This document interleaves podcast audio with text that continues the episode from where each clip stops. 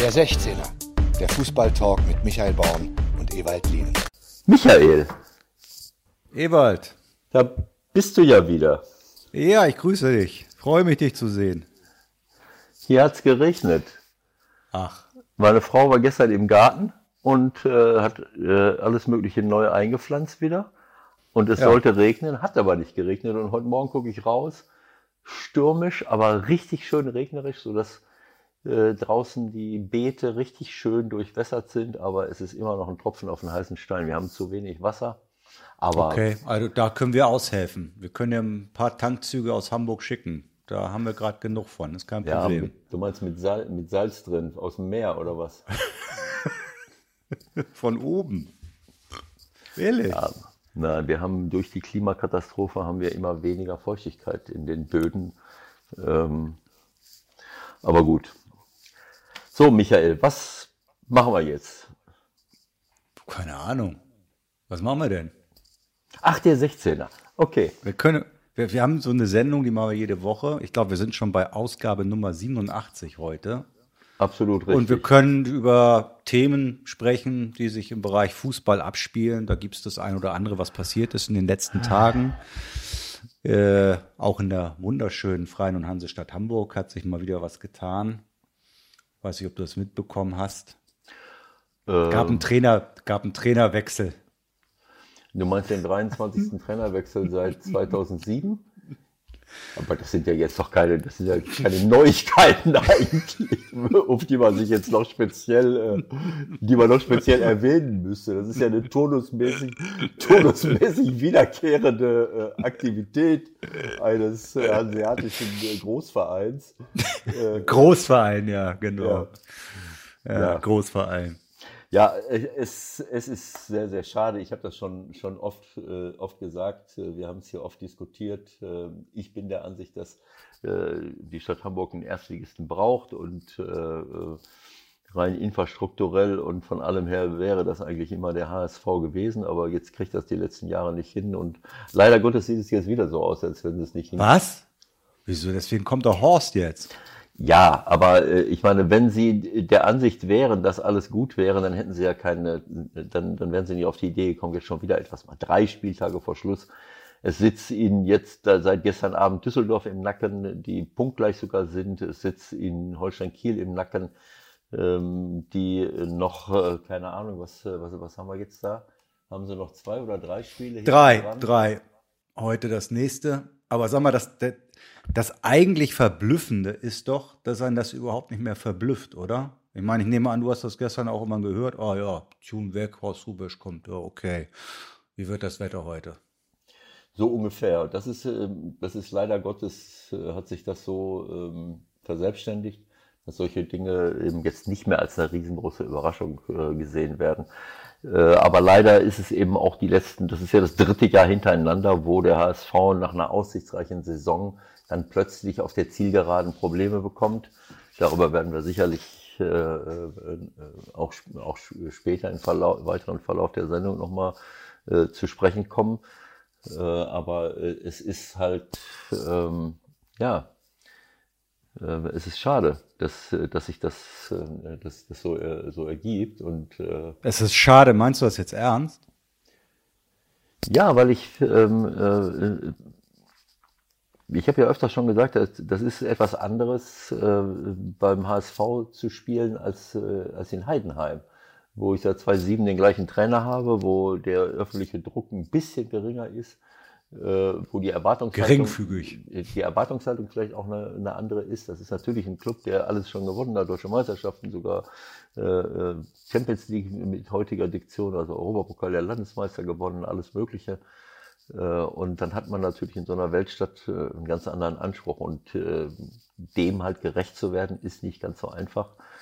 Ähm, bei den Möglichkeiten, die, die, die der Club hat, aber trotz alledem, äh, ja, man sieht eben die, die, die Dinge, die dahinter stehen. Und äh, wenn sie Pech haben, dann, äh, dann kommt Holstein Kiel jetzt mit drei Nachholspielen äh, äh, gesegnet, äh, heute äh, gegen Sandhausen, was auch nicht einfach ist. Aber der FC St. Pauli kann ja dem geliebten Nachbarn auch noch unterstützen, ne? Mit einem Auswärtssieg in Kiel. Ist das nicht Freitag oder wann ist das? Das ist Freitag, ja genau. Kiel Ja. spielt äh, heute gegen Sandhausen und am Freitag ähm, Da müssten sie eigentlich langsam ein bisschen kaputt sein, ne? Was sagst du zu dem, zu dem, ja, wirklich, man muss sagen, sportlich schon tragischen 0-5 in Dortmund. Da kämpfen die sich bis ins Halbfinale. Ich komme nach, nach dem Spiel, das ich in München kommentiert habe, ins Hotel und freue mich, dass ich mir das noch angucken kann.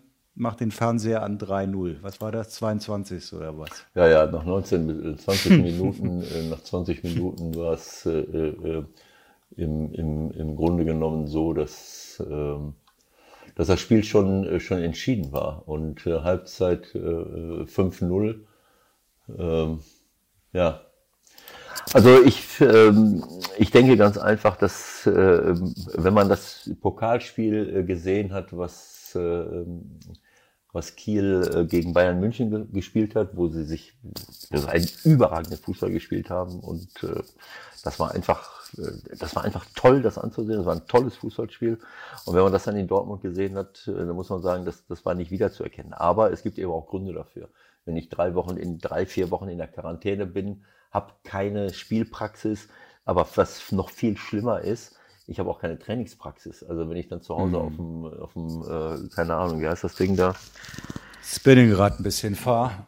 ja, auf, auf dem Fahrrad sitze und irgendwie durch die Gegend fahre oder im Garten den Ball hochhalte, was weiß ich, was sie alles gemacht haben. Man kann Krafttraining machen, kann alles Mögliche machen, aber ähm, das, das wird man irgendwann mal merken. Sie haben in dem, in dem ersten Spiel, äh, was sie dann gemacht haben gegen äh, äh, In Nürnberg, ja, Nee, unentschieden. nee, ne? nee, in, äh, ähm, das war in, äh, wie heißt es, in Osnabrück.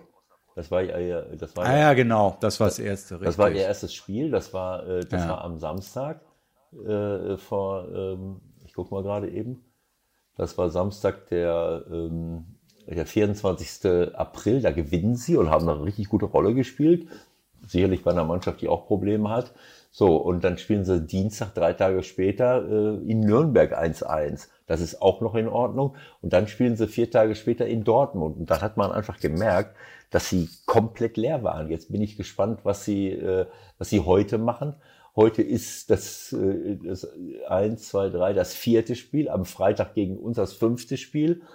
Äh, Das ist, geht ja noch weiter. Am Montag danach das turnusmäßige Spiel vom Wochenende, zwar auch den drei Heimspiele gegen Hannover 96. Sie müssen aus ihrer Sicht zum Glück nicht reisen. Sie spielen Dienstag Sandhausen, Freitag äh, St. Pauli, Montag äh, äh, äh, und dann am Donnerstag noch ein Spiel und zwar zu Hause gegen Jan Regensburg. Das heißt, sie haben vier Heimspiele. Klar kann man jetzt denken, äh, wunderbar, sie haben vier Heimspiele. In einer normalen Saison könnte man sagen, boah, die, die haben ja die Chance direkt aufzusteigen. Aber so wie sie, das muss man abwarten, äh, wie sie sich jetzt in Dortmund sicherlich bei einer Top-Mannschaft präsentiert haben, muss man Angst haben, dass sie in den nächsten Tagen körperlich äh, das nicht kompensiert bekommen. Äh, Die Frage ist halt, die Frage, die Frage, genau das ist die Frage, ne? Also ich meine, logischerweise haben die jetzt nicht so einen Kader wie die Bundesligisten. Das heißt, ab Position 13, 14 wird's dann auch irgendwann schwächer. Was würdest denn du machen? Würdest du schon versuchen, immer äh, am Anschlag, auch wenn es schon Bedenken vielleicht von den, von den Medizinern gibt, doch immer versuchen, die beste Elf zu bringen oder irgendein Spiel sozusagen mehr oder weniger fast zu opfern und sagen, okay, heute spielen wir fünf, sechs, die weit weg sind von der ersten Elf, aber ich muss an die anderen Spiele noch denken. Ja, äh, ich meine, natürlich muss man an alle Spiele denken, aber ich meine, jeder, jeder Sieg würde sie ja, ich meine, ein Sieg würde sie ja schon vor den HSV äh, und vor Düsseldorf katapultieren, wenn ich es richtig sehe, ne? Sehe ich es falsch? Wie viele Punkte? Sie ein Sieg, 50, ein ne? Sieg, ein Sieg und sie sind Dritter, klar. Ein Sieg, sie sind Dritter. Äh, so, jetzt kann man sagen, keine Ahnung, was macht man jetzt? Dann 1000 ist natürlich super schwer, weil die richtig gut drauf sind. St. Pauli ist auch nicht so einfach, weil die auch super gut drauf sind. Hannover äh, ist auswärts wesentlich besser. Hannover, Hannover scheint aber erstmal das leichteste Spiel zu sein von den dreien. Müsste man, müsste man von der Logik eigentlich fast sagen. Ja, wir bereiten uns auf Montag vor und die beiden anderen gucken wir mal, ob noch irgendwas vom Laster fällt. Irgendwie sowas, ich weiß nicht. Aber Hannover ist auswärts wesentlich besser als zu Hause, glaube ich. Das kommt auch noch dazu. Es ist ja Wahnsinn. Sie haben äh, 1, 2, 3, 4, 5 Heimspiele und nur ein Auswärtsspiel in Karlsruhe. Aber das Ganze halt jetzt in, in äh, drei Wochen. Ne? Und äh, für mich ist das, dass sie jetzt im Dreitagesrhythmus, drei Spiele haben sie, bis Montag kommen noch da drei dazu und dann kommt das siebte Spiel noch am nächsten Donnerstag und dann muss man ja das vorletzte Spiel in Karlsruhe auch noch mitrechnen. Da sind ja eins, zwei, drei, vier, fünf, sechs, sieben, acht Spiele, wenn man vom 24.04. bis zum 16.05. Das, äh, das ist der absolute Wahn. Und das dann, wie sie das hinkriegen, keine Ahnung. Also, die haben eine tolle Saison gespielt, aber das ist halt Pech, wenn ich hier plötzlich da in die Quarantäne muss. Wobei ich mir die Frage stelle, andere Mannschaften hatten auch Corona-Fälle. Da musste aber nicht die gesamte Mannschaft in die Quarantäne, sondern da wurde dann ein Spieler aussortiert und es ging weiter. Warum jetzt bei Ihnen? Das ist ja offensichtlich. Das ist, das ist, das ist alles sehr undurchsichtig, wenn ich an Handball denke, wo im Grunde äh, irgendein, ich will nicht sagen Unbeteiligter, aber nicht mal zwingend in der Mannschaft gewesen, da, äh, dann das dazu geführt hat, dass da erstmal Feierabend war. Also das, so ganz kapiert man es nicht. Egal. Äh, lass uns weitergehen. Heute Champions League. Champions League Rückspiel, Man City, Paris haben wir heute, morgen Chelsea gegen Real. Ich nehme an, du hast dir wie immer alles reingezogen. Ich habe mir alles reingezogen. Also ich muss sagen, ich war ähm, äh, Paris äh, gegen Man City, da habe ich ja gesagt, Katar spielt gegen Abu Dhabi, äh, ein bisschen despektierlich. So, äh, Paris ist natürlich eine, eine absolute Weltklasse-Mannschaft. Sie haben in der ersten Halbzeit, wenn ich mich richtig entsinne, letzte Woche richtig, richtig gut gespielt. Aber davon war in der zweiten Halbzeit nichts mehr zu sehen. Und äh, so ein bisschen, äh, also mich hat das fasziniert, wie Man City dann in der zweiten Halbzeit gespielt hat. Sie haben gegen eine tiefstehende Mannschaft ihre besten Qualitäten dann rausgeholt und auf engstem Raum unheimlich verwirrend und gut und, und, und sicher kombiniert und haben dann zu Recht äh, äh, gewonnen, auch wenn die Tore glücklich waren, sage ich mal. Aber sie waren die zweite Halbzeit so viel besser, das war Wahnsinn. Und was mich auch so ein bisschen, sagen wir mal, äh, äh, positiv stimmt, also das, das soll sich jetzt nicht despektierlich anhören, aber wenn ich manche Verhaltensweisen von Spielern sehe, zum Beispiel den äh, Paredes im Mittelfeld von, äh, von Paris, äh, der, äh, der ich erinnere mich, ja, der ein, ein Top-Fußballer ist, aber äh, ich schon im, im, im Spiel gegen Dortmund äh, oder was das war, war das Dortmund? Äh, Fouls gefaked hat, selber tritt wie ein Kesselflicker und, und so tut, als wenn er getroffen wird und äh, auch gestern wieder, also äh, letzte Woche wieder äh, da die eine oder andere äh, Sache gemacht hat, die, die komplett daneben war. Einmal hätte er eine rote Karte haben müssen mit einem Foul, das, das war komplett unterirdisch. Äh, äh und dann fälscht er den Freistoß, äh, nee, er springt zur Seite, äh, wo, der, wo der Siegtreffer von Mares durch die Mauer äh, geht. Ne? Das ist dann so, ja, das vielleicht ist es eine selektive Wahrnehmung. Das ist dein Karma, dein Karma-Thema. Genau, das ist das Karma, äh, wo ich dann denke, naja, vielleicht gibt es doch einen Fußballgott, der ab und zu mal äh, äh, und, und sowas muss alles nicht sein. Das, das muss nicht sein. Also ähm, äh, sich auch die Maria, die Maria ist so ein Weltklasse-Spieler, aber was der da teilweise macht, äh, das, es gefällt mir nicht. Das ist etwas, was mir nicht gefällt, wenn ich dann sehe, dass Mannschaften äh, die ein unglaubliches Talent und auch eine richtige Kampfkraft und alles an den Tag legen, Einstellung, aber dann auf teilweise unkorrekte Art und Weise zum Erfolg kommen wollen. Mit mm. diesem Hinschmeißen. Die Maria ist für mich mittlerweile schlimmer als, als, als Neymar. Und, und das ist aber schwer. Das ja, das nee, das, ich, ich habe das die ganze Zeit, sehe ich das. Und die anderen machen das ähnlich. Und dann haben sie drei Mann im Mittelfeld, Gay, Paredes, Ferrati. Ich meine, was der Gay da, wo der die rote Karte kriegt, das ist ein Mord, das ist ein halber Mordanschlag. Ne? Also das, äh, das passt einfach nicht, das geht nicht. Ne? Also so, äh, und dann finde ich es berechtigt, dass eine Mannschaft wie Man City, egal wie die Konstruktion auch ist, äh, dann auf diese Art und Weise zum Erfolg kommt. Und ich würde mir auch wünschen, dass sie, äh, dass sie durchgehen, rein von ihrem Fußball her. Warten wir mal ab. Also in Rückspielen hat Pep ja manchmal so ein paar Ideen gehabt in den letzten Jahren, die dann nicht so ganz aufgegangen sind, um es vorsichtig zu formulieren. Er soll bloß keinen Blödsinn machen. Da. mal gucken, was heute passiert. Also das ist in der Tat mal wieder ein Spiel, auf das man sich freuen kann, oder? Da ja, weißt du, heute absolut. fällt eine Entscheidung, das Ding ist eng. Ja äh, das gibt kein Larifari heute und morgen ist es im Grunde ähnlich bei Chelsea Real. Und ich muss sagen, das Spiel Real Chelsea, da hat Chelsea mich beeindruckt. Das, äh, das war wirklich toll. Da, äh, äh, da muss man dem Thomas äh, Tuchel ein, ein großes Kompliment machen, was, was sie dort fußballtechnisch hin, hin äh, zaubern. Auch da gab es Sachen, wo ich mir gewünscht hätte, dass Chelsea sogar noch gewinnt, weil ähm, äh, unser Freund äh, Casemiro äh, sich dort auch ganz extrem beworben hat für eine rote Karte und der kriegt gelb. Das war auch ein Mordanschlag, was der macht. Ne? Äh, äh und und äh, ähm, das hat mir überhaupt nicht gefallen. Aber die Art und Weise, wie sie Fußball gespielt haben, wie sie den, äh, wie sie den Ball äh, haben laufen lassen, ähm, boah, das war, äh, das war beeindruckend, muss ich ehrlich sagen. Das war mehr als, äh, als verdient. Äh, und ähm, ja, es, äh, da bin ich mal gespannt. Also beide, äh, also klar, am Ende des Tages, wenn wir dann die Premier League, wenn alle in der Premier League, dann, dann spielt hinterher im Finale Chelsea gegen Man City. Das äh, will man auch nicht unbedingt haben. Und in der Euroleague haben wir Arsenal, Arsenal gegen Man United. Ja, Arsenal gegen, das wäre jetzt der super GAU, wenn wir, wenn wir das alles hinkriegen, dann würden sich die Fans freuen, aber da können wir ja gleich nochmal drüber reden. Ja, apropos äh, Fans, aber lass uns noch mal kurz über Chelsea reden. Die habe ich am Wochenende, äh, ich hätte fast gesagt, aus Versehen auch mal wieder kommentiert in der Premier League gegen, wen war's? Ich glaube Fulham.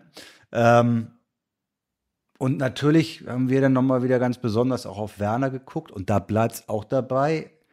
Äh, Thema Kopf. Das, das kann auch nur das Thema Kopf sein. Du siehst das bei ihm einfach, der fühlt sich irgendwie unwohl, der hat das zweite von Harvards gut vorbereitet, aber irgendwas stimmt da gerade nicht. Und wir haben es ja letzte Woche schon kurz angerissen, wenn sich dann auch noch Ex-Kollegen, Ex-Spieler, Kollegen. Das größte war noch die Frau von Thiago Silva, das ich euch mitbekommen, twittert während des Champions League-Spiels irgendwie irgendwas über Werner, dass der immer die Chancen vergeben würde. Also, was ist mit denen allen los? Es ist wirklich unvorstellbar. Ähm, auf jeden Fall bin ich gespannt, wie er, wie er das morgen macht. Also ich denke, dass äh, Havertz nicht nur wegen der beiden Tore, dabei sein wird. Bei Werner bin ich eher skeptisch. Ich glaube, Werner ist erstmal draußen morgen. Ja, du hattest gefragt, wie will er spielen? Und dann ist, sind uns schon äh, drei, vier, fünf Leute, äh, ich habe es jetzt nicht vor mir liegen, aber ich glaube, Kanté hat nicht gespielt und Jorginho hat nicht gespielt und äh, Pulisic hat nicht gespielt äh, bei dem Spiel gegen Fulham. Ähm, äh, keine Ahnung. Ähm, äh, also ich glaube auch nicht, dass er, dass er Werner bringt, weil das ist so ein wichtiges Spiel und er scheint wirklich im Moment nicht dieses Timing zu haben. Das, die beste, die, die frappierendste Szene war diese Riesenchance, die er bei Real Madrid hatte äh, man hat den Unterschied gesehen, der Benzema, wie der da im Fünfer die Chance hat, der liegt quer in der Luft und ballert den einfach irgendwie drauf und Werner will mit der Innenseite aus drei, aus vorsichtig, drei Metern, vorsichtig, äh, vorsichtig am Torwart vorbei, sogar noch flach den Ball ins Tor legen. Wenn den braucht er nur mit der, also ich habe ja wirklich keine Ahnung gehabt äh, als, als Torjäger, aber diesen Ball, den hätte ich voll spannend einfach draufgezimmert. Selbst wenn der den berührt, der Torwart, kann, geht der irgendwie vorbei, aber den kann ich doch nicht flach flach, der liegt vor mir flach und ich will ihn leicht reinschieben. Daran kann man sehen, dass ihm dieses Timing im Moment komplett abgeht. Äh, das ist, äh, das ist ein tausendprozentig sicheres Tor und dann gewinnen die das Spiel glaube ich auch. Ja. So, jetzt reden, wir, jetzt reden wir nochmal über die Fangeschichte. Das habe ich erlebt, als ich äh, dann am Sonntag Arsenal parallel kommentiert habe und dann bahnte sich so langsam an, was da in Manchester abgeht. Und ich habe es am Ende dann nicht geglaubt, dass da wirklich 200 Leute sogar ins Stadion gekommen sind, wo man in England ja nicht mal auf Klo kommt, wenn man das nicht soll, weil Security, da sind sie eigentlich die Nummer eins der Welt, glaube ich. Also da ist irgendwas komplett schief gegangen.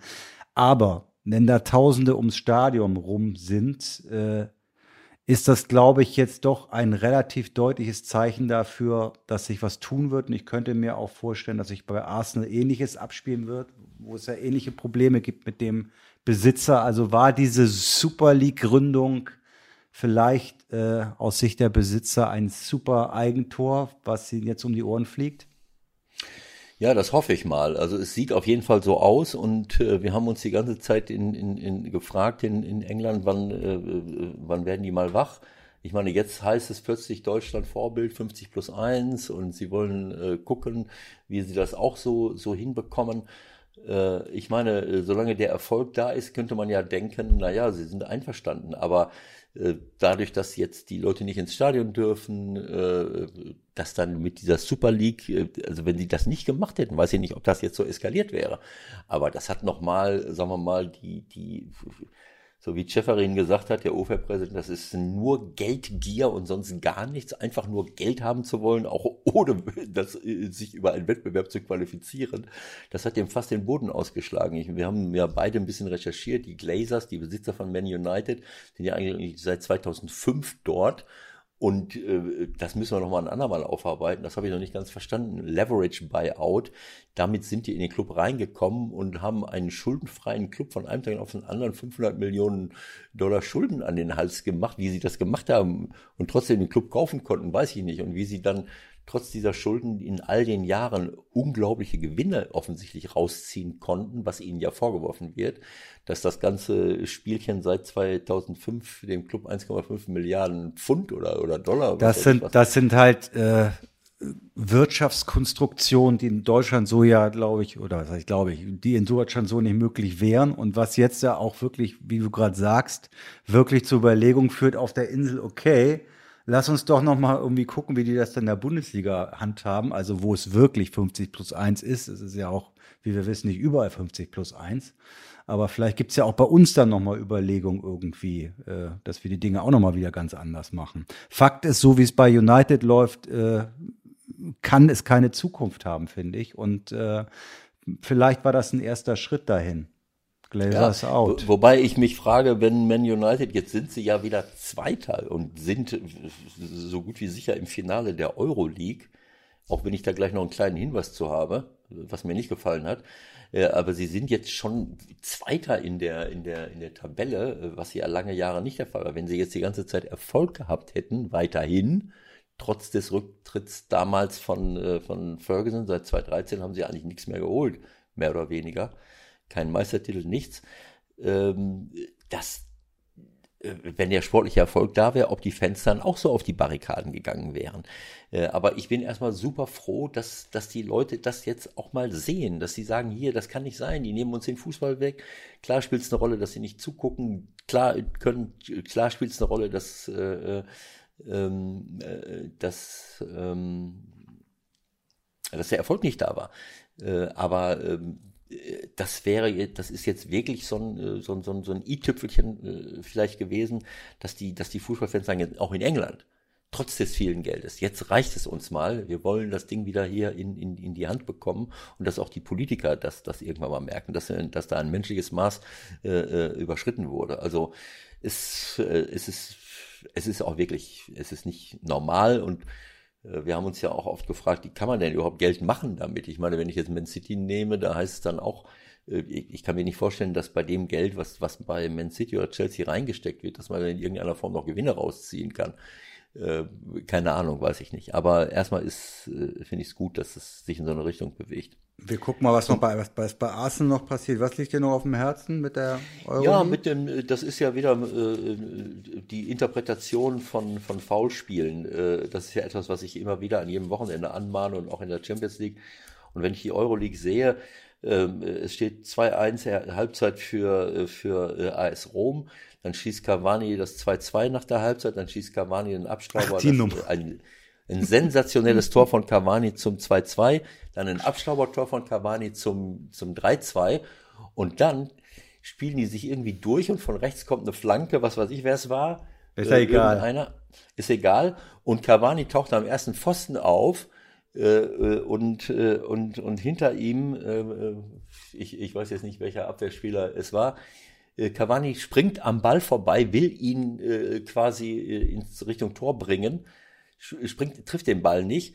Der Ball geht an ihm und am Abwehrspieler vorbei. Und der Abwehrspieler hat in der, in der Zwischenzeit äh, so ein, äh, eine Grätsche gemacht, um den Ball, der äh, nach seiner Ansicht gleich Richtung Tor läuft, zu blockieren. Äh, äh und äh, beim Weiterrutschen, als beide schon, als der Cavani schon draußen ist, außerhalb des Spielfeldes, der Ball ist schon aus dem 16er raus, rutscht er in die Beine von Cavani rein.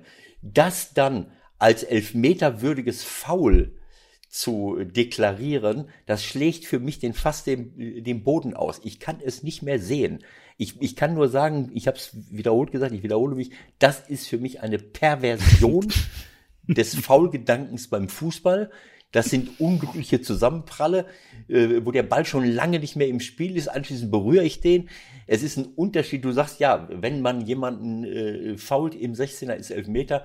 Naja, klar, wenn der Ball nicht da ist und ich tritt dir einfach so in die Beine, das ist elf Meter. Da kann der Ball auch auf der anderen Seite sein. Das ist völlig egal. Oder ich hau dir ins Gesicht mit der Faust, ist auch elf Meter und rote Karte.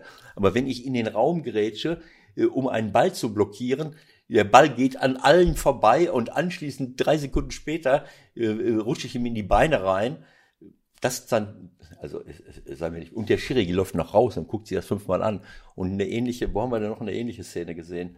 Das, das, war, war, der, das war in der Premier League irgendwo, wo einer den Ball wegschießt und dann äh, im Nachgang den Gegner trifft und dafür auch rot gekriegt hat. Also äh, wir, wir können dir alle, glaube ich, folgen, dass du dich so echauffierst, ja, bis auf unsere Schiri-Freunde, die sehen das immer anders. Ja, Nein, auch nicht immer. Klar. Nicht immer. Naja, auf, ist, auf jeden Fall ist das, wir haben Eingriffe in, in, in Spielabläufe, das ist das 4-2. Also wenn es 3-2 steht, äh, gibt es ja, ist noch eine ganz andere Situation. Plötzlich eine Minute später steht es 4-2. Und dann konntest du regelrecht sehen, wie AS Rom zusammenbricht. Wobei ich natürlich dazu sagen muss, AS Rom ist nicht mehr AS Rom. Seitdem der, äh, wie heißt der, der von Sevilla damals da hingegangen ist, der ist jetzt wieder zurück in Sevilla und schon siehst du, äh, äh, der Sportdirektor, der hat ja AS Rom ein paar Jahre lang betreut und dann waren die oben in, der, in Italien und auch in Europa. Jetzt ist er wieder zurück in Sevilla und Sevilla spielt um die, um die spanische Mensch, wie heißt der jetzt nochmal? Meinst du Monchi? Äh, Monchi, genau. Der ist jetzt wieder in Sevilla und schau mir an, was die machen. Die haben eine ganz normale Mannschaft, aber äh, die sind oben mit dabei. Äh, äh, sogar noch nicht mal weit weg von, vom, vom Meistertitel und auch in Europa waren sie, waren sie wieder gut. Und AS Rom ist für mich nicht wiederzuerkennen. Das war für mich ein Desaster.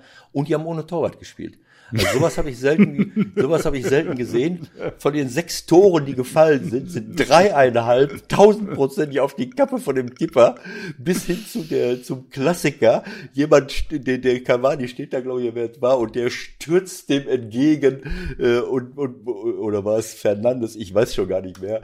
Äh, auf so, also, wer sich so als Torwart verhält, der hat wirklich die letzten Jahre nichts, äh, nichts kapiert. Der, das ist so wie vor 20 Jahren. Rausrennen und die sich einem entgegenstürzen, du trittst unterm Ball und weißt, der Ball ist gleich im Tor. Also wer das, äh, das fand ich, eine, also eine der schlechtesten Torwartleistungen, die ich wirklich äh, gesehen habe. Und da bin ich, da, da war ich entsetzt, aber gut. Jetzt haben wir wahrscheinlich die Situation, dass Euroleague und Champions League vier Premier League äh, Leute äh, ja, das wäre der Hammer. Im, im Finale. Das wäre der Hammer. So, jetzt reden wir ein bisschen ja. über den DFB. Da ist ja auch ein bisschen was los gewesen. Und das machen wir mit einem Telefongast. Bis gleich. Der Anruf der Woche. Heute bei. Wir haben äh, ja immer wieder neue Dinge, die, die passieren. Und äh, jetzt in, den letzten Tagen haben wir, äh, haben wir äh, mal wieder ein Thema vom, vom DFB, leider Gottes. Ähm, so und ähm, Fritz Keller, der, der neue DFB-Präsident, soll eine etwas despektierliche Äußerung in Richtung Rainer Koch gemacht haben. Die, die Medien überschlagen sich schon wieder. Äh, es, es gibt stehen Rücktrittsforderungen im Raum, all diese Dinge. Und ich habe von Anfang an äh, gesagt, äh, Michael, wir haben ja auch schon mal drüber gesprochen, mich, äh, mich stört das eigentlich einfach, dass man, dass man sich immer auf so einzelne Dinge stürzt und, und man das Gefühl hat, naja, äh, äh, um was geht es denn da eigentlich? Und dann ist mir eingefallen, äh, ich kenne, äh, ich kenne jemanden äh, sehr, sehr gut, der über lange Jahre, Jahrzehnte sogar im DFB war, lange, lange Jahre ähm, von 2009 bis 2018 sogar Präsident des äh, Norddeutschen Fußballverbandes war, äh, ab 2013 auch Vizepräsident äh, im DFB-Präsidium für Sozial- und Gesellschaftspolitik äh, gleichzeitig Vorsitzender der Sepp Herberger Stiftung und Geschäftsführer Vorsitzender der DFB Stiftung Egidius Braun. Genau darüber habe ich ihn auch kennengelernt. Es handelt sich um Eugen Gelenborg. Und Eugen habe ich kennengelernt bei solchen Veranstaltungen in Gefängnissen, äh, bei Fußballturnieren, äh, wo er mich eingeladen hat in seiner äh, Eigenschaft als äh, äh, Vertreter der, der verschiedenen DFB-Stiftungen. Wir haben uns dort kennengelernt und ähm, und schätzen gelernt und äh, das hat mich äh, sehr, sehr gefreut, die, dieser Kontakt, der ist äh, beibehalten worden und jetzt begrüße ich äh, Eugen äh, Gehlenburg, dich Eugen am Telefon hier bei uns im 16er. Hallo, herzlich willkommen. Ja, danke, dem ist nichts hinzuzufügen, nur dass wir nicht nur, dass wir bereit waren, für den Fußball tatsächlich in den Knast zu gehen. Das kann ich bestätigen. oh, jetzt muss ich ja aufpassen, was ich sage. Ich grüße Sie auch oh. ganz herzlich. Das ist natürlich fast eine Steilvorlage, denn beim DFB geht's ja hier und da auch mal ein bisschen vorsichtig formuliert drunter und drüber. Wenn Sie das von äh, außen, muss man ja sagen, jetzt momentan beachten, was da so abgeht, wie sind Ihre Gefühle dazu? Also ich bin sehr traurig äh, und äh, vieles ist äh, auch naja, unfassbar, ähm, obwohl ich die Entwicklung, sag mal, ich habe so in der Form kommen sehen, aber da waren viele äh, Dinge, die im Vorfeld und auch schon in der Endphase äh, meiner Vizepräsidentenschaft sich abgezeichnet haben. Ähm, das ist allerdings in einer Form äh, eskaliert, ähm, äh, dass man am Ende als Fußballfreund und äh, als auch Kenner äh, des DFB ja nur noch äh, traurig sein kann. Aber um auch auf Fritz Keller zu kommen, ich habe hier ein Zitat von äh, George Bernard Shaw, der mal gesagt hat, einer der traurigsten Dinge im Leben ist, dass ein Mensch viele gute Taten tun muss, um zu beweisen, dass er tüchtig ist, aber nur einen Fehler zu begehen braucht, um zu beweisen, dass er nichts taucht. Das ist aber auch weit hin, äh, über das, sagen wir mal, individuelle Fehlverhalten von äh, Fritz Keller hinausgehend in Erfahrungen, die man immer wieder macht im Leben, dass also dann gnadenlos auch abgerechnet wird. Wenngleich ich eines noch sagen will, Fritz Keller selbst hat mir gegenüber äh, gesagt, er hätte das zwar nur gemurmelt in einer Sitzung, also den Vergleich mit Roland Freisler. Aber das ist natürlich ein unsäglicher Vergleich. Und das sagt er von sich selbst allerdings auch. Was heißt, Was heißt das, das genau? Hat er nur gemurmelt? Also hat er das im Grunde, wenn Sie das so sagen, so vor sich hin gesagt irgendwie ja. und nicht, wie man das auch gehört hat, äh, vielleicht laut rumgebrüllt?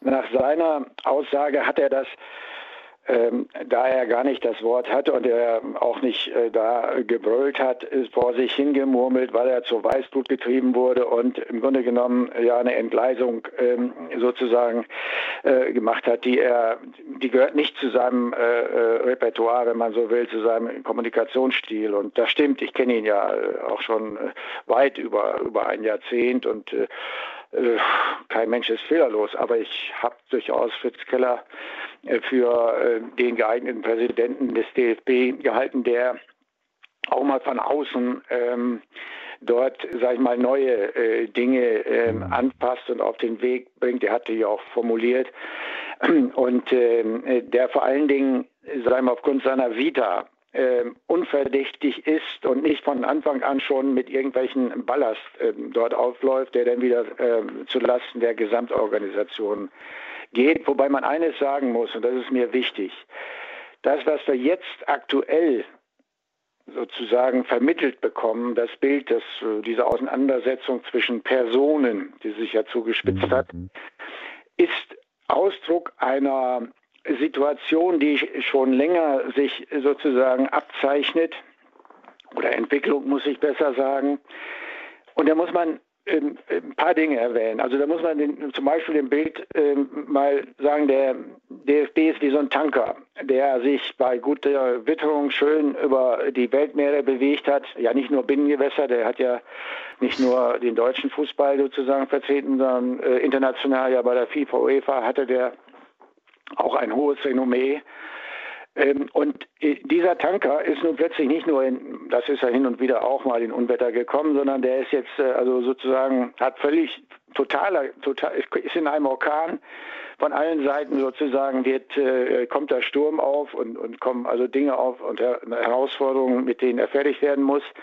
Aber unter Wasser ist sozusagen ist auch noch voller Klippen. So, was sind jetzt die, die, die Herausforderungen? Einmal muss man sagen, dass auch zu meiner Zeit schon anfing, damit, dass der Grundlagenvertrag, und hier ging es dabei um eine Zusatzvereinbarung, die 2001 äh, geschlossen wurde, Dinge beinhaltet, von denen dann gesagt wurde, und Wortführer war ein Engelbert Kupka aus Bayern, äh, wahrscheinlich ist der Name allen bekannt, äh, gesagt hat, dem Amateurfußball werden jetzt ja, 100 Millionen entzogen durch die Deckelung dieses Grundlagenvertrags. Ich will jetzt auch nicht auf Einzelheiten eingehen.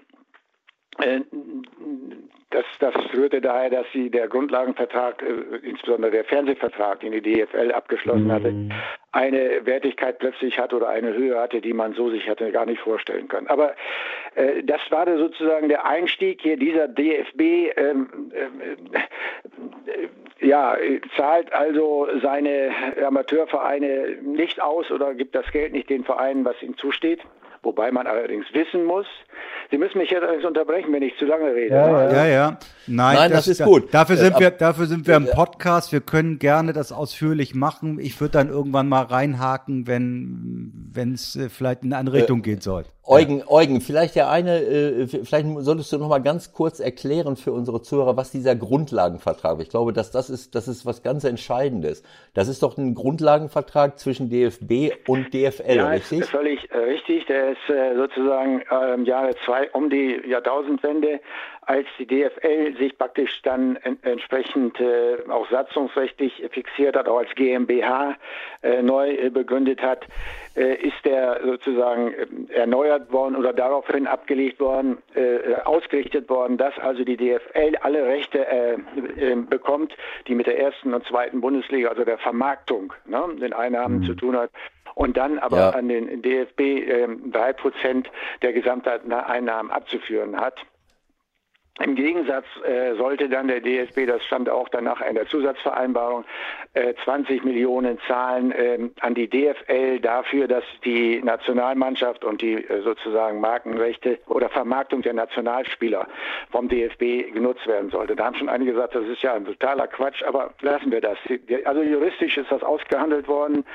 Und dann ist in, dem in dieser aber da, das bedeutet, ja. entschuldige bitte, das bedeutet doch, äh, das habe ich damals alles schon gelesen, das, das hat doch bedeutet, dass man im Grunde genommen fast, ich will jetzt nicht sagen Nullsummenspiel, aber das, was man eigentlich aus dem Grundlagenvertrag bekommen hat, das musste man für die Vermarktung der Nationalspieler wieder abgeben, ja. richtig? Mehr oder weniger. Ja, ähm, es führte dann dazu, um das mal in absoluten Summen klarzumachen, äh, die DFB, DFL hat dann auf Grundlage dieses, dieser Zusatzvereinbarung an den DFB äh, überwiesen 26 Millionen Ne? Also für, für diese Einnahmen, das ist gedeckelt worden, wie gesagt. Und ähm, der, die DFB muss, der DFB musste 20 Millionen an die DFL überweisen, hinher. Am Ende war es also dann ein, äh, eine Summe, die 6 Millionen äh, Euro betrug, die der DFB von der DFL bekommen hat. Und das war nach Gut, Ansicht aller, äh, ja, bitte. Mhm.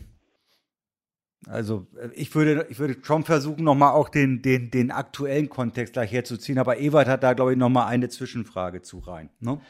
Naja, das ist ja, das ist ja gerade die Frage. Sechs Millionen, wie ist es vorher gewesen? Du hast gesagt, das ist ein Einstieg gewesen in eine Entwicklung, äh, die den DFB äh, langfristig vor Probleme äh, äh, gebracht hat. Richtig? Ja, und zwar aufgrund von Interventionen aus dem Amateurlager. Hier insbesondere ähm, äh, war es ein Engelbert Kupka aus dem Bayerischen Fußballverband, der dann ja. aber äh, sozusagen auch sich eingeschossen hatte auf Rainer äh, Koch, dem ersten Vizepräsidenten, mit dem also so eine Art äh, ja, Fehde hatte und der hat uns ständig im, und überall ähm, äh, öffentlich äh, dargestellt, dass durch diesen Grundlagenvertrag, durch die Deckelung des Grundlagenvertrags äh, dem DFB in all den Jahren, also das ging ja immer aber drei Jahre, fast 100 Millionen Euro verloren ging und dieses Geld hätten dann die Amateurvereine äh, eben nicht zur Verfügung, wobei man einfach sagen muss, der DFB darf an die Amateurvereine gar kein Geld überweisen.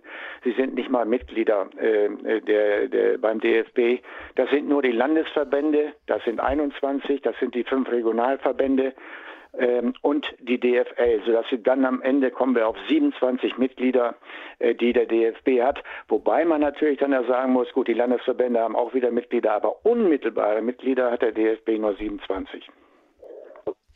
Aber wie ist jetzt diese Problematik? Also das ist jetzt eine interne Problematik, dass das Landes, das Amateurvereine gegen gegen die diese Entscheidungen opponiert haben. Dass ich kenne diese Geschichte, aber irgend irgendetwas muss doch dann noch passiert sein, gerade was jetzt diese WM äh, betrifft. Das schleppt der DFB doch bis heute mit sich herum, äh, mit Steuernachzahlungen, die auch noch nicht äh, äh, realisiert wurden oder die, äh, wo du sagtest, dass noch etwas im äh, äh, offen ist, also juristisch. Ist, sehe ich ja, das richtig? Ich wollte jetzt, das ist nur, bin jetzt eingestiegen in die Gemengelage. Ne? Also was hat jetzt plötzlich für Unruhe gesorgt? Und diese Unruhe mit den Geldern, die der DFB seinen Vereinen oder den Amateursport vorenthalten hat, führte dazu, dass man eine Diskussion im Hause hatte, die dann zur totalen Verunsicherung auch bei den finanziell Verantwortlichen führte, nämlich beginnt, äh, äh, macht man hier etwas, äh, was sozusagen rechtlich anweist, indem man äh, den Vereinen Geld vorenthält, was sie sozusagen bekommen müssten. Also da, nur mal, wir müssen jetzt nicht in die Details gehen, aber mal die Gesamtmenge so. Dann ging das weiter, dass dann plötzlich diese Geschichte 2015 äh, Oktober hochkam mit den 6,7 Mio, die mhm. gezahlt wurden im Kontext der, des Sommermärchens oder der, der WM 2006 da musste man sich plötzlich mit, mit aller, mit allen Möglichkeiten und sehr viel, ja, äh, Geldeinsatz äh, darum kümmern, dass man das aufklärt, was ist da gewesen, äh, um diese, den Spiegelartikel sozusagen ähm, zu entkräften oder aber mal zu sehen, was, was ist da jetzt eigentlich los. Bis heute ist es nicht aufgeklärt. Eines der der, der furchtbaren Dinge, denn der DFB ist ja seitdem sozusagen äh, Steuerhinterzieher Nummer eins oder Steuersünder Nummer eins in Deutschland. Von daher ist sein Leumund natürlich auch nicht mehr der Beste. Äh, der Beste. Und ähm, das, dass es nach sechs Jahren ja immer noch nicht äh, rechtskräftig ähm, beurteilt oder dass es da noch kein Urteil gibt, ist für mich schon ein, ein Skandal.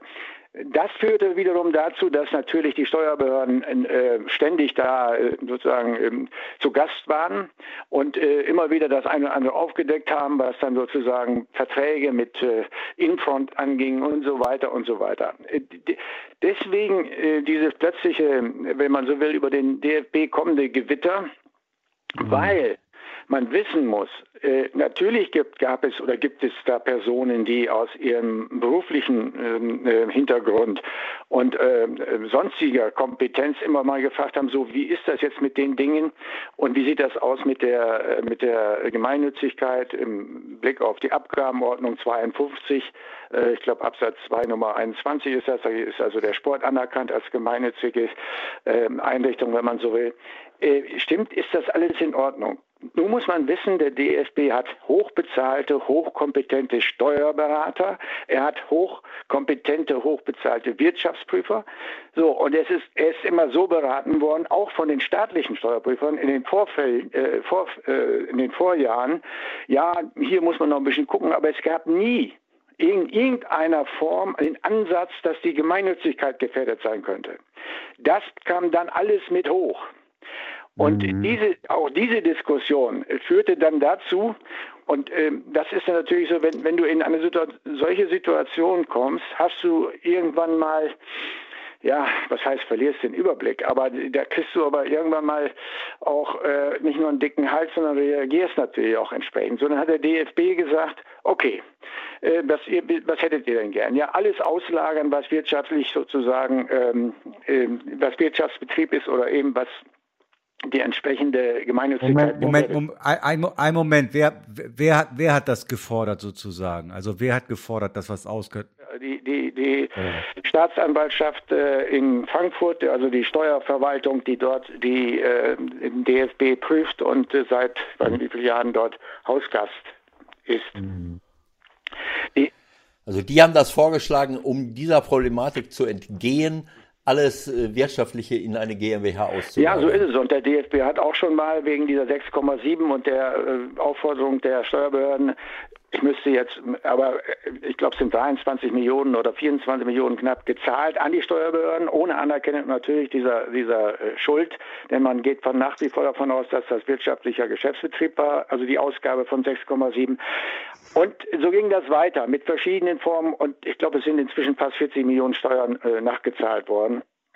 Und äh, ohne dass man jetzt sozusagen ein, ein Urteil hätte, was in irgendeiner Form das, sag ich mal, rechtlich äh, abschließt. Ähm, da muss man natürlich wissen, und das wissen auch alle, die, die FIFA hat das Ganze ja schon ad acta gelegt, es verjährt zum Teil. Und äh, äh der DFB hängt immer noch äh, mit, äh, bedingt durch die nationale Steuerbehörde in dieser, in dieser Situation. So, da hat, natürlich liegen bei allen die Nerven blank, das ist völlig klar, weil man nicht mehr weiß, wie geht es, wie geht es eigentlich weiter, denn man muss wissen, bislang gab es den, naja, die Diskussion, will ich mal etwas äh, niedlich sagen, zwischen DFL und DFB, wenn es um Geld ging. Na, die mhm. DFL hatte das Geld, obwohl sie mhm. nur Pächter ist beim DFB. Aber ist egal, die DFL hatte das Geld. Jetzt, in Zukunft, das ist ja alles noch nicht abschließend geregelt, muss der DFB das Geld von der DFB, DFB e.V das ist sozusagen Appendix noch von dem, was vorher mal groß war, das Geld von der DFB GmbH holen, die den ganzen, äh, die ganzen Einnahmen hat, was sozusagen Nationalmannschaft angeht, ähm, äh, Bannenvermarktung und so weiter und so weiter und so weiter. So, und äh, diese, das ist sozusagen die, die, die, die Gesamtsituation, wo man im Grunde genommen, ich merke das ja auch bei meinen Gesprächspartner, Partnerinnen, äh, äh, die in der Vergangenheit das ist allerdings heute auch noch so, ein ganz hohes Ansehen hatten, im Ausland nach wie vor, der DFB, und im eigenen Land aber auch, wenn der DFB, na, sowohl auf der politischen Bühne als auch ähm, auf der gesellschaftlichen Bühne, haben fast alle den Hut gezogen. Da wirst ja heute, wenn du durchs Land fährst, wirst ja mit der Faust, äh, äh, wirst ja nicht mehr, wirst ja nicht mehr zuwunken, sondern wirst mit der Faust bedroht, weil die, die halten dich doch alle für Steuerbetrüger und dergleichen mehr. Also das ist, das ist wirklich eine, ist ein Dilemma, wo ich sage, äh, bei allen Fehlern, die gemacht wurden, von wem auch immer, äh, ist, ist, ist das etwas, was am Ende äh, dazu führen wird, dass wir den, was wir Fußball, Fußballstruktur, Fußballkultur nennen, äh, am Ende so viel Scherben haben in dem Bereich, dass das kein Mensch mehr in der Weise zusammenbringt, wie das mal war. Das hört sich nicht so, äh, äh, nicht so gut an, aber in dem Zusammenhang, wir sind ja mal mit Fritz Keller angefangen. Das habe ich die ganze Zeit, ohne dass ich alle Details kannte, habe ich immer gesagt, was ist das jetzt für ein, das ist ja oft so, wie du es eben gesagt hast, es reicht ein Fehler, um jemanden an die Wand zu nageln. Ein Fehler ist vielleicht ein bisschen vorsichtig Ja, nein, ich meine ne? jetzt, ja. Äh, ich, ich rede jetzt ja. nicht nur von Fritz Keller, sondern generell. Ja. Du machst einen Fehler, du machst eine schlimme, schlimme Äußerung, schon bist du der Teufel, egal ob du vorher was weiß ich alles gemacht hast. So, aber diese Fokussierung auf so ein, auf, auf so ein, äh, eine einzelne Aktion, innerhalb des DFB, das ist ja für mich so, als wenn man in ein Wespennetz sticht, wo ich dann denke, das kann doch nicht, ich, ich, äh, das kann doch nicht alles sein, wie du es gerade schilderst. Das kann doch nicht alles sein, dass ich mich nur auf so etwas fokussiere, als wenn das das einzige Problem wäre, was der DFB hat. Äh, du hast es ja gerade geschildert. Der DFB ist für mich ist die größte, der größte Einzelsportfachverband der Welt. Wie viele Vereine? Was haben wir? 20.000 äh, Vereine in Deutschland? Keine Ahnung. Millionen Mitglieder. Äh, was dort an Arbeit geleistet wird, was du alles repräsentiert hast über die Stiftungen, so wie wir uns kennengelernt haben, wie viele soziale Projekte, kulturelle Projekte äh, ähm, äh, unterstützt werden, was für eine unglaubliche Arbeit die Vereine überall machen. Und wir reden nur von, äh, von Steuerhinterziehung, wir reden nur von einzelnen Personen. Das geht mir wahnsinnig auf die Nerven. Äh, als wenn, äh, wieso, kriegen, wieso kriegen wir das nicht geregelt, auch mit Hilfe der Politik, meinetwegen zu sagen, das ist so eine wichtige Organisation. So, jetzt machen wir da mal einen Deckel drauf, damit die ihre wirklich eigentliche Arbeit machen können, nämlich die Zehntausenden von Vereinen und, und auch ehrenamtlichen Leute zu unterstützen, die hier eine unglaublich wichtige gesellschaftspolitische Arbeit leisten. Sehe ich das irgendwie falsch? Nein, äh, meine, da bin ich natürlich äh, schon voreingenommen, das ist oder befangen. Äh, das ist klar, weil ich äh, war dann für die sozialen und gesellschaftlichen Belange des DFB zuständig und wir haben äh, national, international in Erfahrung bringen können. Du hast ja unsere Arbeit auch im Knast äh, äh, angemerkt, in Flensburg, wo wir waren. Das waren aber ja nicht die einzigen, die, die Justizvollzugsanstalten. Wir haben ja Resozialisation, Integration, Inklusion. Ist der Fußball weiter als alle anderen? Ich weise mal nur auf die Blindennationalmannschaft hin, die in dem Moment vergessen, dass sie blind sind, äh, weil sie in dem Spiel sozusagen sie selbst sind und, und auch vollwertig Fußball spielen können. Oder der Einbeinige, nicht die Amputationsfußball, da, da, da fällt hier ja nichts mehr ein, wie Menschen plötzlich mit, mit einer da, darin aufgehen in diesen Sport. Und, das, und was ist die Grundlage? Ist die Gemeinschaft. Kurzum, ich und das, das ist das eigentliche Dilemma auch insgesamt. Ich frage mich, was ist gemeinnütziger bei allen Fehlern, die da gemacht wurden, das ist gar keine Frage, als dieser Fußballsport als Volkssport, wo Menschen zusammenkommen, äh, nach Regeln sich treffen, äh, Fair Play, äh, ob es immer eingehalten wird, im großen Jahr. Und das international. Das muss man sich nur mal vorstellen. Und äh, äh, Mandela hat ja mal davon gesprochen, dass dieser Sport äh, has a power to change the world. Das ist so. Du kannst über den Fußball kannst du die Menschen erreichen, kannst du sie ansprechen. Und genau dieses verlieren wir im Augenblick in einem Maße, äh, dass wir uns am Ende äh, fragen müssen, was, was wollten wir eigentlich? Steuern müssen, muss man zahlen, das ist auch gar keine Frage. Und auch richtig, aber wozu gibt es eine Gemeinnützigkeit, wozu gibt es eine Abgabenordnung, wo Sport auch aufgeführt ist, mit dem Hinweis, dass man das Geld selbstlos für seine Satzungszwecke einsetzen soll. Und ich wüsste nicht, nochmal, bei, bei sicherlich einigen Fehlern, was der DFB äh, nicht in dem Sinne gemacht hätte müsste, Entschuldigung, gut, es fallen mir so ein paar Dinge ein, wo man dann mhm. sagt, ich müsste mal eine Million Steuer nachzahlen, aber, aber doch nicht in dem Maße, dass man das sozusagen alles jetzt auf eine wirtschaftliche Basis stellt, wo es nur noch darum geht, dass man entsprechend hohe Steuereinnahmen generiert, äh, die dann hinterher sozusagen die DFB der DFB e.V. wieder vom mhm. Bund zurückholen muss bei einigen Projekten. Also ich sage, da fällt mir nichts mehr ein und das ist beim DFB genau die Situation. Ewald, alter Fußballer, wenn du nur noch in deinem Strafraum dich rumtummelst und, nur, und ständig äh, die Dinge um die Ohren gehauen bekommst, machst du nur noch Kerzen, haust die Dinge raus, spielst nicht mehr vernünftig. Das ist die Situation im Augenblick beim DFB. Die, sind, die stehen alle auf der Torlinie und jeder versucht, den Ball irgendwo noch rauszuschlagen. Also Dort, wenn ich das richtig verstehe, führt also die Situation, äh, die wir jetzt hier so ein bisschen, der doch recht ausführlich äh, von ihm beschrieben bekommen haben, dazu, dass da alle hyper nervös sind und dass auch diese diese Machtkämpfe stattfinden. Der normale Fußballfan von außen sieht aber in den letzten Jahren äh, einen Abgang von 20er, von Niersbach, von Grindel, so wie die Dinge sich jetzt gerade entwickeln. Äh, bleibt wahrscheinlich auch Koch letztendlich nichts anderes, äh, äh, äh nicht mehr, äh, ähm, nicht mehr, nicht übrig, als Fritz Keller irgendwann auch sagen muss, okay, äh, er wird ja dahin getrieben. Ich weiß nicht, ob Sie noch einen Ausweg sehen.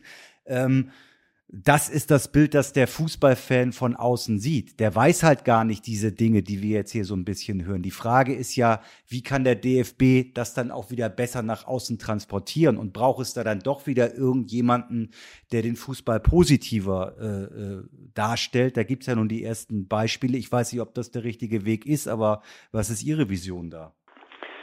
Ja, das ist äh, ja nicht erst äh, so, dass äh, beim DFB mit diesem Thema wie kann der Fußball, der ja durchaus nochmal seine kritische Seite hat, aber da wird der Profifußball häufig mit dem Amateurfußball äh, sozusagen verwechselt in dem, was sich da äh, tut, auch wenn Fangruppen sich da äh, in der Bundesliga, äh, ich sage jetzt mal die Pyromanen, äh, beschweren, dass da Beschwerden kommen oder eben auch Gerichtsurteile vom DFB. Letztlich liegt aber die Ursache dann im Profifußball beziehungsweise bei der DFL. Das heißt, es wird vieles abgeladen beim DFB, was eigentlich bei der DFL abgeladen werden müsste. Das ist das eine. Das zweite, dass die anderen Sportarten, wenn da so viel Fußball im Fernsehen kommt, alle nicht begeistert sind, das ist völlig, völlig klar. Äh, nur, ich habe dann immer gesagt, ihr dürft äh, mir viele Vorwürfe machen und für vieles verantwortlich machen, aber doch bitte nicht für eines. Wenn Fernsehzuschauer einen bestimmten Kanal wählen oder wie Sky und wollen Fußball oder Sport sehen, mhm. da bin ich nicht verantwortlich, sondern das ist sozusagen äh, die Entscheidung des Einzelnen. Und wenn der dann Fußball sehen will, kann ich will ich den nicht davon abhalten oder zwingen, das nicht zu tun. Das ist das eine. Auf der Länderebene, Landesverbandsebene, war lange in einem Ministerium in Hannover und auch für den Fußball zu, schon zuständig und auch für die anderen Sportverbände sozusagen. Wir trafen uns regelmäßig beim Landessportbund. Ihr Fußballer, ihr müsstet eigentlich gar keine Gelder haben von den Landes, die kriegen ja auch Landesmittel noch für ihre Arbeit, für die, Außer, für die äh, EV-Arbeit. Äh, dann haben wir den äh, Kolleginnen und Kollegen, den anderen Sportkolleginnen äh, und Kollegen, mal einen Überblick gegeben darüber, was dieser niedersächsische Fußball im Jugendbereich macht. Man muss nur sein Journal mal lesen, dann weiß man von den, sage ich mal, 100 Seiten sind etwa 80 Seiten äh, Darstellungen aus dem Jugend und äh, Jugend, Juniorinnen und Jugend, Jugendsport. Und dann war die Diskussion auch beendet. Denn Volkssport bedeutet, sind auch quantitativ diejenigen, die in der Infrastruktur vorhalten müssen. Also ne, Sportplätze müssen in Stand sein und alles, was so dazugehört. Und äh, Mitgliedschaft und so weiter. Und das auch nochmal deutlich zu machen, was mich zuletzt durchaus an die Grenze der Reizbarkeit gebracht hat. Da erfahre ich aus, äh, von einigen Vereinen, da ist auch der, da ist in Niedersachsen hochgekommen, dass die, die Kommunen, wenn sie Gelder äh, zur Verfügung stellen für Stadienbau, äh, Tribünenbau, wie auch immer, also für die Infrastruktur des Sportes, dass dieses äh, umsatzsteuerpflichtig ist für die Kommunen. Die Kommunen sagen, nein, machen wir nicht. Was muss denn, muss denn der Verein muss hinterher diese Umsatzsteuer auch noch äh, Zahlen. Das ist jetzt im, im Emsland-Kurs hochgekommen. Da habe ich gesagt, Leute, nun, nun ist es aber wirklich äh, das Ende der Fahnenstange erreicht. Die bezahlen ja als Verein, eh, kriegen das ja nicht voll bezahlt, sondern die müssen ja auch Eigenbeiträge äh, ne, liefern. Das weiß ja jeder, der mit Fußball zu tun hat. Und jetzt kommt der Staat mit Umsatzsteuer und nimmt da sozusagen eine 19 Prozent noch. Und die, äh, die Kommunen leiden eh darunter, dass die Gewerbesteuer hinten und vorne nicht mehr reicht. Daraus werden ja diese Zuschüsse bezahlt auf kommunaler Ebene und kriegen vom Bund wieder Gelder sozusagen aus, dem, äh, aus den Umsatzsteuern, damit sie das finanzieren können. Also das ist für mich jetzt in Deutschland eine Situation, wo ich sage, Freunde, äh, tretet mal einen Schritt zurück, überlegt mal, was passiert hier eigentlich alles in dem Land. Und äh, Entschuldigung, wenn ich das mal so deutlich sage, aber das, das ist etwas, was mir sehr, sehr große Sorgen macht. Ja, und das ist, ich, ich kann dir dann nur beipflichten, ich sage das die ganzen Jahre über. Der DFB ähm, muss intern sicherlich mal endlich kapieren, dass, dass es wichtiger ist, die Zehntausenden von, von, von äh, kleinen Vereinen, äh, also ein Lobbyist dafür zu sein, als für die eigene Nationalmannschaft, die ihren Stellenwert hat. Wunderbar, wir haben uns ja auch schon darüber äh, nicht gestritten, aber ich habe ja auch meine Meinung dazu gesagt äh, dass wir nicht so viel Geld in eine National in, in Prämien stecken müssen, die sowieso schon äh, äh, äh, Millionen äh, Gehälter kassieren, aber dass der DFB intern sagen muss, das ist unsere Ausrichtung, ist, das ist eine gesellschaftspolitische Aufgabe unglaublichen äh, äh, Ausmaßes, aber auch die Politik. Ich kann es, ich finde es skandalös, dass wir das nicht unterstützen. Der DFB, ich wiederhole es nochmal, größter Einzelsportfachverband der Welt mit einer unglaublichen Bedeutung in unserem Lande. Wieso müssen die um jeden Scheiß kämpfen, weil an der Spitze der eine oder andere vielleicht mal einen Fehler gemacht hat? Eugen, ich muss dir sagen, solange wie du Vizepräsident warst, du hast einen Fehler gemacht.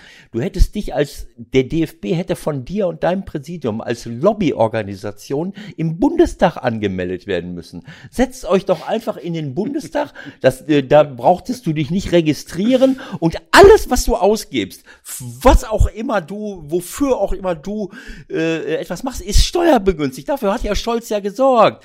Äh, wunderbar. Die, die Organisationen, die rechts und links, die nicht im Bundestag sitzen und nicht als Lobbyisten unterwegs sind, denen wird die Gemeinnützigkeit entzogen. Das ist ein Trend in Deutschland.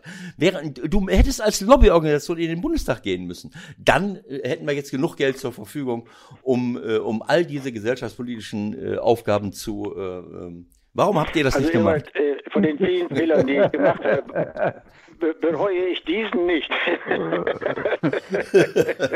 Aber du hast natürlich in der Sache äh, durchaus äh, recht, denn äh, man sucht ja immer, immer Möglichkeiten. Wie, wie geht das? Eines ist klar, selbstkritisch. Der DFB hätte oder müsste in seiner Kommunikation mehr in die Offensive gehen. Ich will auch sagen, ich habe dem, dem Oliver Bierhoff gesagt, die Akademie ist ja im Grunde, das muss man auch noch sagen, die Akademie ist auch nochmal ein, ein äh, eigener mhm. Staat im Staate sozusagen beim DFB und alles äh, geht in die Richtung DFB, äh, eine Akademie, die, ja, also das ist sozusagen eine Überorganisation. Aber äh, da habe ich zu mir, wenn die Akademie äh, hat doch die Aufgabe, ladet alle Journalisten ein und insbesondere die kritischen, führt nicht immer nur Hintergrundgespräche mit einigen wenigen, ladet sie alle ein bewertet sie gut und äh, vor allen Dingen äh, sp spielt Fußball gegeneinander mal. Und dann könnt ihr mal sehen, ob die alle Schienbeinschoner äh, sozusagen vorhaben. Alle Journalisten meine ich jetzt. Und, äh, äh, und dann liegt alles da. Ihr habt nichts zu verbergen. Ihr könnt gut Fehler darstellen, die, die gemacht wurden. Die, die, und wenn dann eine Organisation in Deutschland, in der Welt äh, sich irgendwo outet, dass sie fehlerlos ist, äh, dann muss man das akzeptieren, aber nicht glauben. Äh, also insoweit äh, bin ich da mehr als, wie soll ich sagen, in einer Situation, wo ich, wo ich sage, mit verdammt und so gut, dass ich nicht mehr dabei bin. Also, dass ich da nicht auch noch die Sorgen habe. Und auf der anderen Seite bin ich aber Fußballer nach wie vor. Ich bin ja auch noch aktiv. In dem mhm. Sinne will das auch weiter bleiben, weil es für die Gesundheit gut ist. Wenn man sich immer wieder aufregt, muss man sich auch wieder abregen. Aber das, was da passiert, äh, und ich, ich, ich habe, wenn ich eine Lösung hätte, ich, ich habe sie nicht. Ich habe keinen Schlüssel.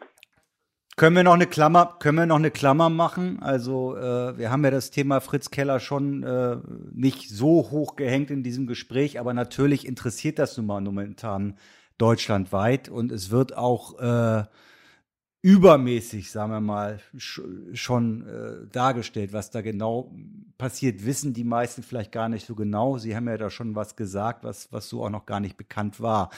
Ähm, nichtsdestotrotz, die Sache hat ja seit seinen Lauf genommen. Das Ganze endet vom DFB Sportgericht, was auch immer er da dann erwarten wird für eine Strafe, was auch immer. Ähm, Sehen Sie eine andere Möglichkeit, als irgendwann zu gehen, oder würden Sie ihn sogar bestärken, zu sagen, halt das alles aus und bleib weiter dabei?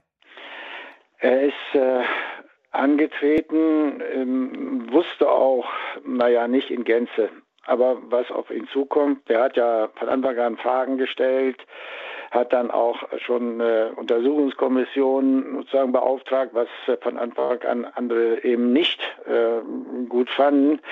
Also er ist angetreten äh, mit dem Vorsatz, äh, Dinge, die sozusagen äh, nach, seiner Auffassung oder nach der objektiven Auffassung oder öffentlichen Auffassung äh, nicht gut und nicht richtig waren, ähm, äh, erstmal ähm, transparent zu machen und dann natürlich auch äh, in die richtige Spur zu bringen. Das war sein Anspruch, immer wieder hat er das wiederholt und er hat da, da, ist er, da ist er nicht mal auf dem ja, hat er nicht mal die halbe Strecke zurückgelegt. Damals auch aus seiner Sicht. Mhm. Und ähm, da, da gibt es noch viel zu tun, wo er dann sagt von sich aus, er könne das äh, ne, und er wolle das. Die, das. Das ist ja ein Wille, der, der bei ihm stark ausgeprägt ist. Das muss man aber und ähm, ich will nochmal sagen, wenn wir uns ja nicht stärker auf Einzelpersonen jetzt eingelassen haben, bitte ich um Verständnis. Das wäre mhm. jetzt auch schlechter Stil, sondern mal der mhm. und der und der. Nein, es geht mir um, die, um den Gesamtrahmen. Und äh, Fritz Keller weiß aber auch ganz genau, ähm,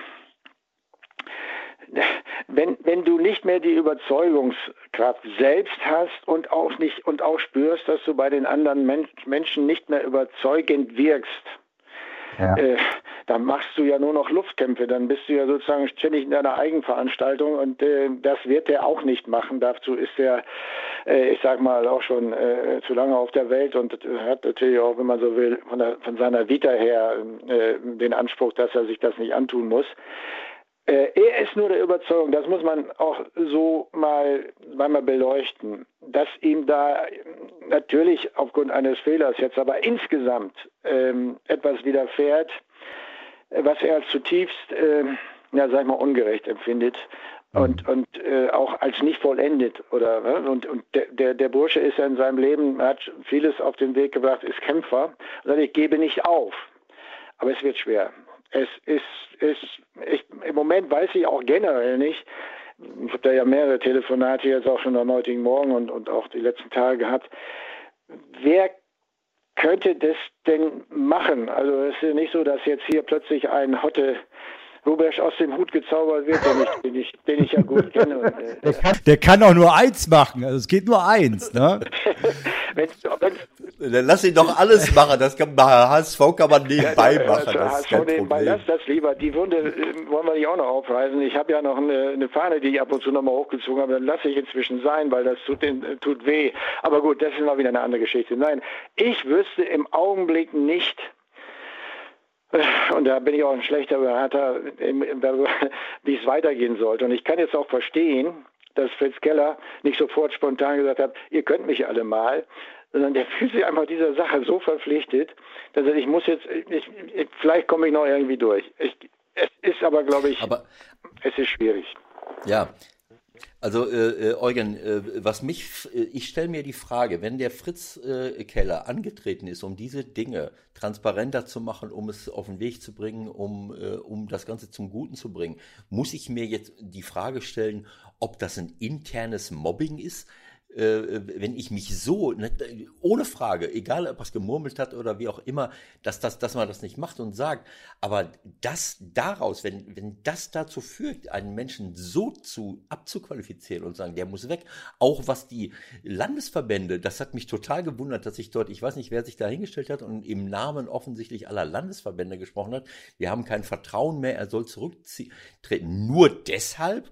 Oder, äh, oder geht es da auch um, um inhaltliche Dinge, die andere nicht möchten, dass er es auf den Weg bringt. Da kommt vieles, auch da kommt vieles zusammen. Äh, klar, es, es, gibt Menschen, mit denen kannst du zusammenarbeiten, es gibt Menschen, mit denen ist es schwierig.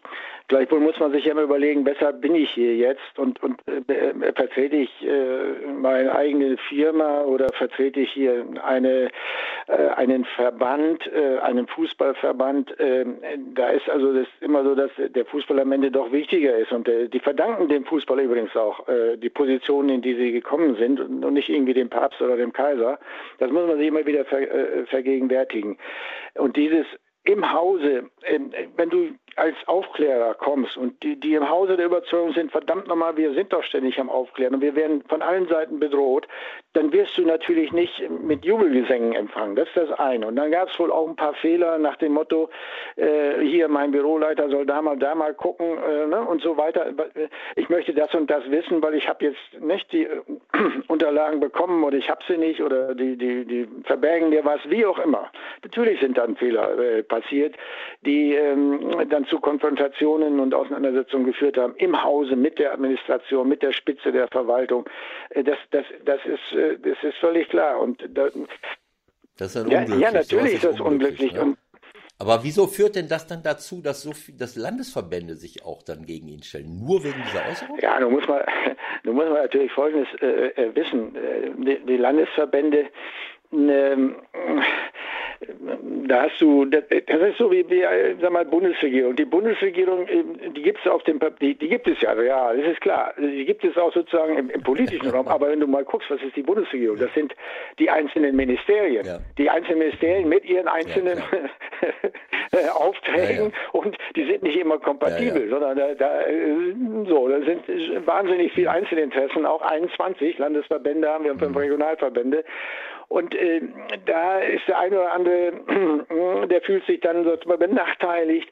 Und da gab es wohl im Vorfeld auch äh, richtig Wahlkampf, ne? also nach dem Motto, so soll es denn sein. Was nicht, was aus meiner Sicht hätte nie passieren dürfen, äh, sich da hingehen, äh, nach Potsdam zu fahren und sagen, wir, wir machen jetzt mal, stimmen jetzt mal ab äh, über das Vertrauensverhältnis. Also man hätte das waren alle, das waren alle äh, ja, äh, ja, Verbandspräsidenten ja, ja, ja, die waren dort versammelt. Was, was man hätte machen sollen. Nur deshalb? Nur deshalb? Bitte?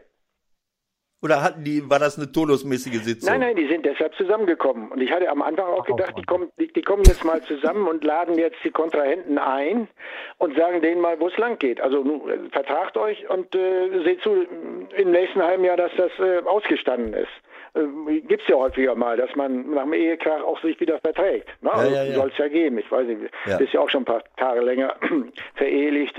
Ja. Bei mir ist das ja auch schon. Genau so.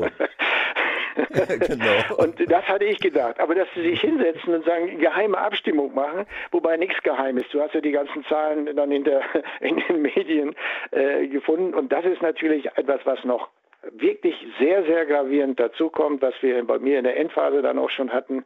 Du hast nur noch Unterlagen äh, zur Verfügung gestellt bekommen, die äh, mit deinem Namen hinterlegt waren, also sozusagen, ähm, dass es nicht äh, kopiert werden konnte. Also es gibt ein Leck beim DFB, ist bis heute nicht gefunden. So, und wenn das Vertrauen weg ist, wenn der eine dem anderen nicht mehr vertraut, ja, was willst du denn machen? Ja. Da kannst du doch, äh, das kannst du doch vergessen. Ja, Wahnsinn. Ein Wahnsinn. Ja, das war leider äh, ein, äh, das war ein gutes Schlusswort. Also das heißt ein gutes, das war ein, ein, äh, gut nicht, aber ein, äh, ein, ein, ein Schlusswort eigentlich, was die Situation so zusammenfasst und äh, was mir wirklich auch Sorgen macht. Aber es erklärt halt die Situation auch ganz gut. Ne? Wir haben heute einfach mal ein bisschen erfahren, was da eigentlich wirklich los ist äh, und nicht nur das, was so an der Oberfläche ein bisschen rumschwimmt. Also ich möchte mich ganz herzlich äh, für Ihre Zeit und für die Information bedanken. Ähm, es wird, wie Sie gesagt haben, sicherlich sehr schwer werden für Fritz Keller, das durchzustehen, wenn es überhaupt möglich ist. Aber wir haben halt auch mal erfahren, wo ist eigentlich die Ursache dieser ganzen Geschichte. Dafür vielen Dank und Ewald hat das Schlusswort sozusagen. Also ich, ich wüsste schon, wen ich an die Spitze vom DFB stellen würde, ähm, äh, nämlich dich. Äh, und ich würde äh, Jetzt wirst du sagen, ich müsste dafür zehn Jahre jünger sein. Jetzt haben wir uns immer ganz gut verstanden. Du fängst jetzt aber an, dich unbeliebt zu machen, mein Lieber. Wahrscheinlich auch bei deiner Familie. Ja, aber äh, ich, also ich glaube, dass, äh, dass viele Menschen sich darüber gar nicht im Klaren sind, äh, was gerade Ehrenamtlichkeit bedeutet. Du hast über Jahrzehnte hinweg sicherlich im, im, zum größten Teil ehrenamtlich gearbeitet, so wie das viele andere auch machen im, im Sport, im Fußball generell. Und denen dann noch Knüppel zwischen die Beine zu schmeißen und, und dann mit dieser ganzen, also diese ganze Steuergeschichte, ich möchte da gar nicht mehr drauf eingehen. Mich entsetzt das. Ich finde das ich finde das unsäglich. Äh, man muss dem Buchstaben des Gesetzes Genüge tun, richtig, aber man kann auch äh, Dinge, die super, super wichtig sind, eben auch steuerlich entlasten und dafür sorgen, dass dort äh, diese Arbeit nicht nur besteuert, sondern auch entsprechend entlastet wird, weil das ist etwas, was unsere Politiker überhaupt nicht begreifen, wie wichtig das Ganze ist.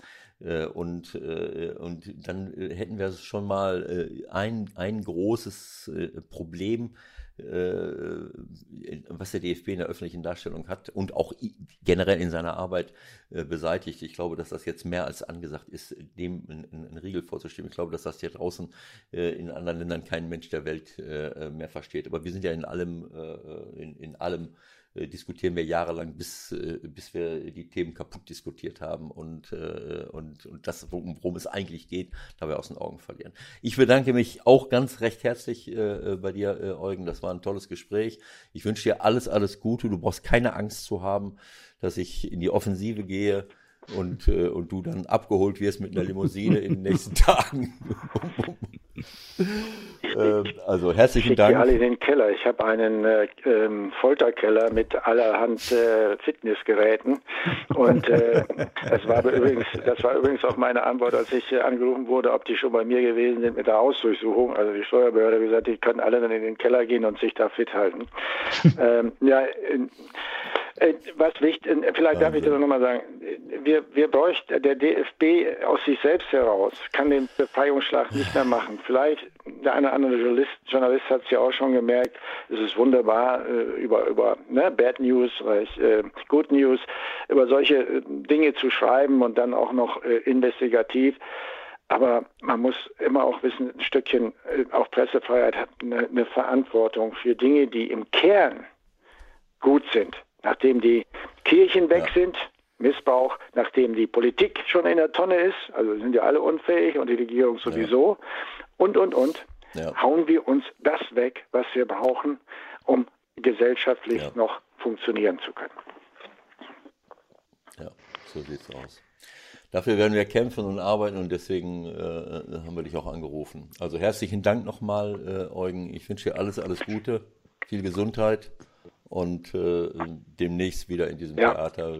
Danke auch von meiner Seite und alles Gute. Ciao. Danke, schöne Woche. Tschüss.